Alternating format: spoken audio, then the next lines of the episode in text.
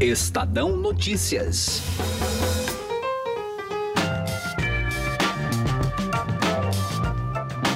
O governo começa a colocar em prática uma promessa de campanha do presidente Jair Bolsonaro: a militarização das escolas públicas. Botaram um coronel como diretor e alguns militares para administrar. O colégio, a nota dos alunos foi lá para cima. E eram colégios em regiões violentas. A molecada é revistada periodicamente, canto nacional, tem aula de, de, de educação moral e cívica, chama a professora de senhora e não de tia, se levanta quando, quando o professor entra na sala de aula. Então são pessoas que têm noções fortes de disciplina e hierarquia, o que falta nas escolas do Brasil. O Ministério da Educação lançou uma carta compromisso para melhorar a educação básica do país. Entre as metas está a ampliação das escolas cívico-militares. O objetivo é criar 108 unidades, 27 por ano até 2023, em regiões consideradas mais carentes. A iniciativa custará 40 milhões de reais anuais. A justificativa para a aplicação desses recursos é de tentar aumentar o índice de desenvolvimento da educação básica. A militarização das escolas públicas é a solução para melhorar o desempenho dos alunos? Eu sou Gustavo Lopes e este é o Estadão Notícias. No programa de hoje, conversamos com o presidente da Associação de Pais e Mestres do Colégio Militar do Rio de Janeiro sobre o funcionamento dessas instituições. Falamos também com o professor da Universidade Federal do ABC, doutor em Direito pela USP e especialista em Educação, Salomão Ximenes, sobre a proposta do MEC. Estadão Notícias. Conheça o lado private da XP, que une a solidez financeira de uma marca global com o dinamismo de um family office. O resultado é uma experiência exclusiva, acompanhada dos melhores profissionais de investimentos do mercado e na gestão de grandes fortunas para preservação e aumento do seu patrimônio patrimônio. Conte com serviços de gestão ativa de patrimônio. Por aqui, nossos profissionais traduzem temas econômicos relevantes para produtos de investimento, oferecem o acompanhamento necessário para montar uma estratégia de planejamento sucessório e consideram o cenário global como base. Acesse xpprivate.com.br. Estadão Notícias. Hoje, existem 13 colégios militares distribuídos em todas as regiões do país. As instituições são mantidas com verbas do Ministério da Defesa e têm autonomia para montar o currículo e a estrutura pedagógica. Cada aluno de colégio militar custa ao país aproximadamente três vezes mais do que um jovem na escola pública regular. Enquanto o governo investe 6 mil em um aluno da escola pública, esses colégios gastam 19 mil. Atualmente, todas as instituições do Exército atendem 13.280 alunos do sexto ano do ensino fundamental ao terceiro ano do ensino médio. Bem menos do que os 17 milhões de estudantes que estão em escolas públicas. Mas como funciona uma instituição militar? O presidente da Associação de Pais e Mestres do Colégio Militar do Rio de Janeiro, Celso Leal, diz que apesar de ser uma unidade do Exército, as características são de uma escola normal. É um colégio normal, é um quartel, vamos dizer assim, né, que funciona como colégio, porque é uma, é uma unidade do Exército, que é gerido por militares, né? O comandante é um coronel e são vários coronéis que tomam conta de tudo aquilo ali, então funciona como um quartel. Mas é um colégio, acima de tudo é um colégio. E é um colégio normal, onde o aluno tem total liberdade. O aluno, eles têm a disciplina deles. Por exemplo, o aluno não fica solto pelo colégio, à vontade, não funciona desse jeito. Se ele vai ter que se deslocar, por exemplo, da sala dele de aula para a área de educação física para fazer educação física, eles vão em grupos, vão todos juntos, é, com um que é o monitor da sala, um aluno que é o monitor da sala, conduzindo todos eles até a educação física. Não existe, ah, um sai correndo por, pelos fundos, outro vai pela frente, não. Eles vão juntos até a, até a área de educação física. Celso Leal, da APM do Colégio Militar do Rio, conta que os alunos precisam seguir regras pré-determinadas na sua rotina. No colégio militar, é, o horário de chegada do aluno está entre seis e meia, porque as aulas começam basicamente sete horas. mas tem ainda ali ouvir as instruções, o que tem que ser feito, os, os coordenadores das companhias, né? Que é, quinta, é sexto ano, sétimo ano, oitavo ano, tem, uma, tem um responsável, um oficial responsável pelaquele ano e que passa as informações para os alunos diariamente. É, a rotina deles é, é um colégio normal, vamos dizer assim funciona como um colégio normal. A diferença é que, além da parte cognitiva, né, de, que é igual a todos os colégios, é, o colégio militar procura passar é, assim, exemplos de vida, né? Disciplina, são coisas que eles aprendem lá no colégio, né? Os alunos do colégio usam uniformes parecido com as fardas dos militares, como explica o presidente da APM, Celso Leal. É, o uniforme é um, é um uniforme caque, né? Uma calça caque com uma lista vermelha na lateral, uma blusa caque com a gola vermelhinha e com, com as, as divisas tal, né? Na blusa. E tem uniforme de gala, são vários uniformes, né? E a gente tem um, um, um apoio ao aluno também lá do colégio. Por exemplo, o aluno está no colégio, suja uma roupa, um uniforme, rasga um uniforme.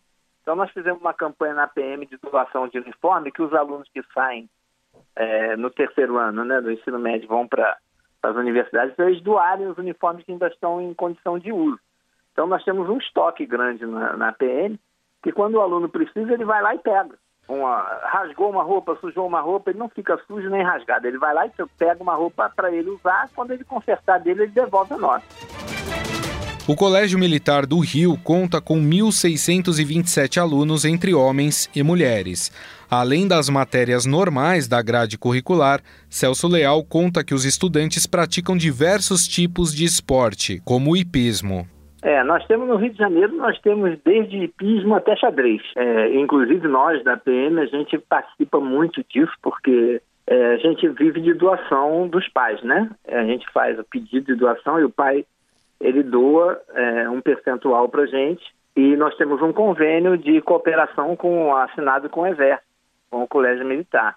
Nós somos uma instituição independente, vamos dizer assim, né, com, com registro registrado, com CNPJ, com tudo e a gente funciona dentro do colégio. A gente trabalha em apoio total ao aluno em todas as situações possíveis. Mas e a questão disciplinar? Celso Leal, presidente da Associação de Pais e Mestres do Colégio Militar do Rio, afirma que existem problemas, mas que são menores dos observados em escolas públicas. É, eu acho que é diferenciado em função é, dessa parte de, de civismo né, e de valores que são passados para os nossos alunos. É claro que eu não vou dizer para você que 100% dos alunos de colégios militares absorvem esses valores né, esse civismo, mas a grande maioria sim. E isso faz pai é muito bom, né? Porque hoje em dia as crianças ficam muito largadas, né? Pai e mãe trabalhando e as crianças vão para a escola e, e, você vê hoje aí o que mais tem aí é aluno até agredindo o professor e tal. Isso dificilmente vai acontecer dentro de um colégio militar, porque é, tem toda uma estrutura né, de, de apoio, de, de, de inspetores, de monitores que são militares, que ficam monitorando toda a área do colégio. É um colégio normal, com uma, com uma, uma parte bem voltada para essa parte de disciplina, de civismo né, e de valores morais e tal. Para ingressar no colégio militar, é necessário prestar um concurso que, em algumas localidades, tem 270 interessados por vaga. Celso Leal, presidente da APM, informa que os professores também são concursados. Por concurso, os professores do Exército, por concurso, ou são militares, que são formados e têm condições de dar aula. Mas é concurso público do Exército. É, nós da PM nós temos alguns professores que a gente contrata para apoio, né? Para dar aula de apoio, para dar uma, um suporte ao aluno que não está conseguindo acompanhar. E a gente tem professores para isso também. Além de, de, ter lá no colégio, nós temos esportes todos, né? Se você pensar, a gente tem de esgrima, é, tem basquete, tem natação, tem piscina olímpica, tem né, equitação, tem tudo, né? E nós temos instrutores também contratados pela PM para apoiar o aluno nisso. Aliás, as associações de pais e mestres dos colégios militares têm a mesma função de intermediar conflitos, como ocorre nas escolas públicas, explica Celso Leal. Eu, por exemplo, eu me, eu me dirijo direto ao comandante do colégio. Então, é, quando chega algum problema de pai lá pra gente, alguma coisa que aconteceu, que o pai quer, quer saber por quê, quer intervir nisso, ele vai na PM e a gente segue os trâmites até chegar no comandante. Preciso for, né? Se não estiver resolvido a contento para o pai, a gente chega até o, o comandante para tentar resolver. Então, baseado nisso, eu posso dizer que funciona bem, porque eu não tenho um, um fluxo muito grande disso lá desses Entendi. problemas, entendeu? Quando o pai, quando o pai vai na PM reclamar alguma coisa, não pode ser da parte cognitiva de algum professor que fez alguma coisa que ele, pai, não entendeu que não que não estava correto. A gente senta com, com a divisão de ensino, chama o professor, conversa o pai, o professor, a gente, o, o diretor, o subdiretor lá, o chefe da parte de ensino, e a, a gente tenta esclarecer todos os problemas. E é raro. Mas um aluno que estuda em uma instituição militar obrigatoriamente precisa seguir a carreira nas Forças Armadas? Celso Leal, da Associação de Pais e Mestres do Colégio Militar do Rio, responde. Você não é obrigado a seguir é. carreira militar. Inclusive, nós, nós da APM, nós temos hoje, a, a gente administra o, o curso de pré-vestibular dentro do colégio para os alunos do terceiro ano.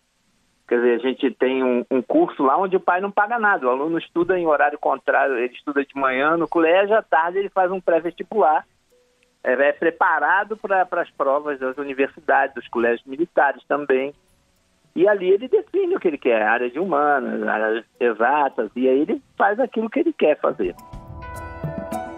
Celso Leal tem exemplos em casa. As suas filhas estudaram no Colégio Militar do Rio. Uma se formou em Direito e a outra seguiu carreira e hoje faz parte da Agência Espacial Brasileira. Em média, os estudantes das instituições militares pertencem a famílias de classe média. E este é um dos pontos que o professor da Universidade Federal do ABC, doutor em Direito pela USP e especialista em Educação Salomão Ximenes, coloca em dúvida sobre a efetividade da medida de militarizar escolas públicas. Eu não vejo como, porque esse argumento de que as escolas militares, especificamente, elas têm um desempenho em termos de, de resultados educacionais medidos nas avaliações que são aplicadas aos estudantes é, mais alto em função de serem escolas militares, ou seja, em função de, ser, de, de ter uma pedagogia própria, digamos assim, é um argumento que não tem é, rebatimento em estudos, em trabalhos que façam esse tipo de mensuração. O que nós temos, na verdade, nesse caso, é o efeito é, natural, esperado, amplamente documentado na literatura de políticas educacionais, que é o fato de que as escolas militares elas são escolas que atendem a uma elite, a uma parcela muito é, privilegiada, digamos assim, da população brasileira. Os dados indicam que elas têm um perfil de estudantes que é economicamente é, muito alto, muito privilegiado, e como se sabe, não só no Brasil, mas no mundo todo, é, os resultados educacionais eles têm em grande medida, é, reflexo, eles são reflexo das condições socioeconômicas das famílias, do grau de escolaridade dos pais. Então, é, essas escolas, elas, na verdade, têm esse tipo de configuração social. E, além disso, os dados, o próprio Jornal Estado de São Paulo mostrou recentemente que essas escolas, elas recebem um financiamento público e privado, inclusive as famílias pagam alguma mensalidade também, ou uma anualidade, uhum. que chega a ser mais de três vezes aquilo que é investido no estudante da rede pública comum. Então, na verdade, você tem estudantes numa situação socioeconômica muito diferenciada e você tem um investimento muito maior nesses estudantes, portanto, o resultado ele, ele aparece em função disso, mas não em função, repito, e é isso que se tenta vender quase que como uma, uma, uma ilusão, é, isso não é resultado da proposta político-pedagógica. Agora, nessa carta compromisso, é, um dos únicos recursos que estão descritos ali é exatamente dessas 108 unidades de escolas cívico-militares e teria um custo de 40 milhões anuais até 2023, né, quando todas seriam implantadas. O custo não é muito alto, professor? Veja, me parece que eu também analisei esse programa lançado hoje pelo Ministério da Educação e destaca-se, né, impressionante como a única meta, o único programa que tem algum nível de objetividade, de metas a serem alcançadas, é este programa de militarização, de criação de 108 escolas cívico-militares num prazo de quatro anos. Todo o restante da educação básica, é, né, ou seja, onde está a imensa maioria dos estudantes, tem metas muito pouco detalhadas, é, com recursos é, é, não estabelecidos. Então, isso é o primeiro ponto que chama a atenção. E me parece que, nesse sentido, é, se apresenta esta proposta de militarização como uma falsa solução. É, nós estamos discutindo aqui uma situação de uma política educacional de militarização restrita a 108 escolas, que, segundo o próprio Ministério da Educação, somadas essas escolas, aquelas que os estados já criaram, escolas que foram criadas nos últimos anos, atendem a cerca de 108 mil estudantes, atenderão em 2023 a 108 mil estudantes, quando nós temos em torno de 40 milhões de estudantes na educação básica brasileira. Então, me parece que é uma proposta é, que desvia a atenção dos problemas da educação do país e, além disso, ela cria, é, mais uma vez, aquilo que se chama de ilhas de excelência, é, atendendo a pouquíssimos estudantes, com mais financiamento, com mais recursos, eventualmente com melhores condições, mais pessoal trabalhando nessa escola, mas nesse caso ainda com um questionamento bastante severo, que é da minha, minha parte, ou seja, que a proposta político-pedagógica é, dos militares não é uma proposta aceitável do ponto de vista de um Estado democrático, de uma gestão democrática da escola pública, da qualidade da educação é, que espera para a população brasileira. Então, eu, eu diria que é, uma solução, ela é, além de equivocada do ponto de vista político-pedagógico, ela concentra recursos públicos no atendimento de uma parcela muito pequena da população que nem de perto vai resolver os problemas é, da educação básica no Brasil. Conversamos com o professor da Universidade Federal do ABC e doutor em Direito pela USP, Salomão Ximenes. Professor, mais uma vez, muito obrigado pela sua atenção e pelas suas explicações. Muito obrigado também. Estadão Notícias. Direto ao assunto, com José Neumann e Pinto.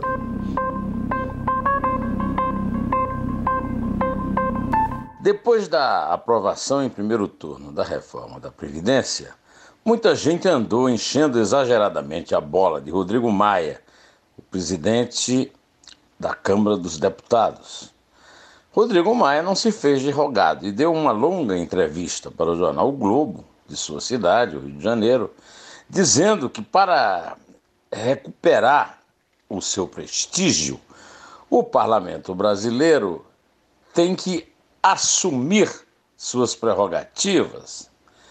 Olha, o, Rodrigo está completamente enganado. O parlamento brasileiro não tem prestígio nenhum com o povo, e ele muito menos, exatamente porque usurpa os outros poderes por se dizer, sem ser o representante do eleitor, do cidadão, o poder que representa a cidadania. Não é verdade, a Câmara dos Deputados é eleita na base do voto proporcional e do voto de legenda, o que afasta e não aproxima o cidadão da representação. A democracia representativa no Brasil é uma farsa. E o que a Câmara até hoje fez e tem feito cada vez mais é usurpar principalmente o poder executivo. E ao poder executivo, aquele que tem os seus mandatários realmente eleitos, prefeitos, governadores e o presidente da República, pelo voto unitário do cidadão. O princípio fundamental de um Estado democrático representativo é cada cidadão um voto. No sistema de voto proporcional do Brasil, onde um eleitor de Roraima tem 13 vezes mais poder do que um eleitor de São Paulo, venha ele de onde vier do Brasil, não pode se pretender ser um poder que represente o cidadão de forma justa.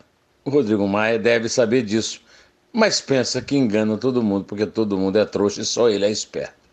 José Neumann e Pinto, Direto ao assunto. O Estadão Notícias desta segunda-feira vai ficando por aqui. Contou com a apresentação minha, Gustavo Lopes, e montagem de Nelson Volter. O diretor de jornalismo do Grupo Estado é João Fábio Caminoto. Mande seu comentário e sugestão para o e-mail podcast@estadão.com. Um abraço e até mais. Estadão Notícias.